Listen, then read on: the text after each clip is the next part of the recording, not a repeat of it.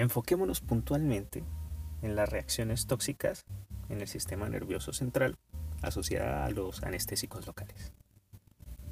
Los síntomas iniciales de la toxicidad son el vértigo y la sensación de mareos, seguidos frecuentemente de alteraciones visuales y auditivas como la dificultad para enfocar y los acúfenos. No olvidemos la desorientación y la somnolencia que son ocasionales. Los signos objetivos de la toxicidad suelen ser de carácter excitador y consisten en estremecimientos, espasmos musculares y temblores, que inicialmente afectan a los músculos faciales y a los músculos de la zona distal de las extremidades. Por último, se presentan convulsiones generalizadas de carácter tónico-clónico. La actividad convulsiva desaparece y en ocasiones se presenta una depresión respiratoria que puede desembocar en un paro respiratorio. La excitación del sistema nervioso central puede ser el resultado del bloqueo inicial de las vías inhibitorias en la corteza cerebral por los anestésicos locales, pero también puede deberse a la estimulación neta causada por la liberación de glutamato, un aminoácido que actúa como neuroestimulador o neurotransmisor excitador. El bloqueo de las vías inhibitorias permite que las neuronas facilitadoras funcionen sin oposición, lo que da lugar a un aumento de la actividad excitadora que en último término es la responsable de las convulsiones. Un aumento de la dosis del anestésico local produce una inhibición de la actividad tanto en los circuitos inhibitorios como de los facilitadores, lo que provoca una depresión generalizada.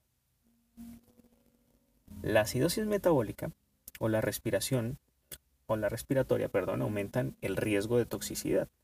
La elevación de la PaCO2 aumenta el flujo sanguíneo cerebral, recordemos que genera vasodilatación, y como resultado el anestésico llega al cerebro más rápidamente. Además, la difusión de CO2 hacia el interior de las neuronas disminuye el pH intracelular, lo que facilita la conversión de la forma básica de los fármacos a la forma catiónica. Y la forma catiónica no difunde bien a través de la membrana neural, por lo que los iones quedan atrapados, incrementando la toxicidad de los anestésicos locales.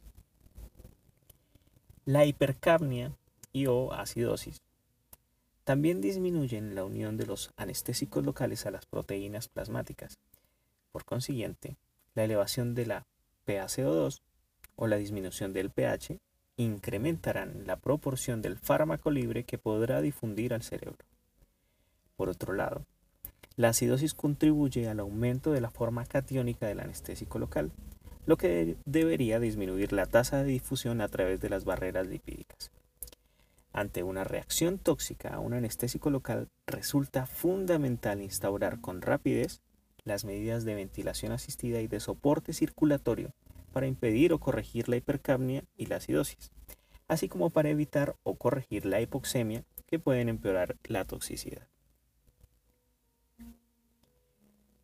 Entre algunas de las medidas de asistencia perioperatoria segura se considera en general que los médicos que realicen bloqueos regionales deberían disponer de manera habitual del siguiente equipamiento. Primero, un equipo rutinario de monitorización de las constantes vitales.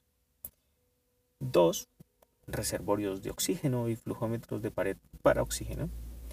3. Equipos de manejo de la vía respiratoria, incluido un circuito con bolsa y mascarilla para administrar ventilación con presión positiva. Cuarto, fármacos para detener las convulsiones. En el caso que se presenten, preferiblemente podríamos utilizar midazolam, lorazepam, diazepam o tiopental.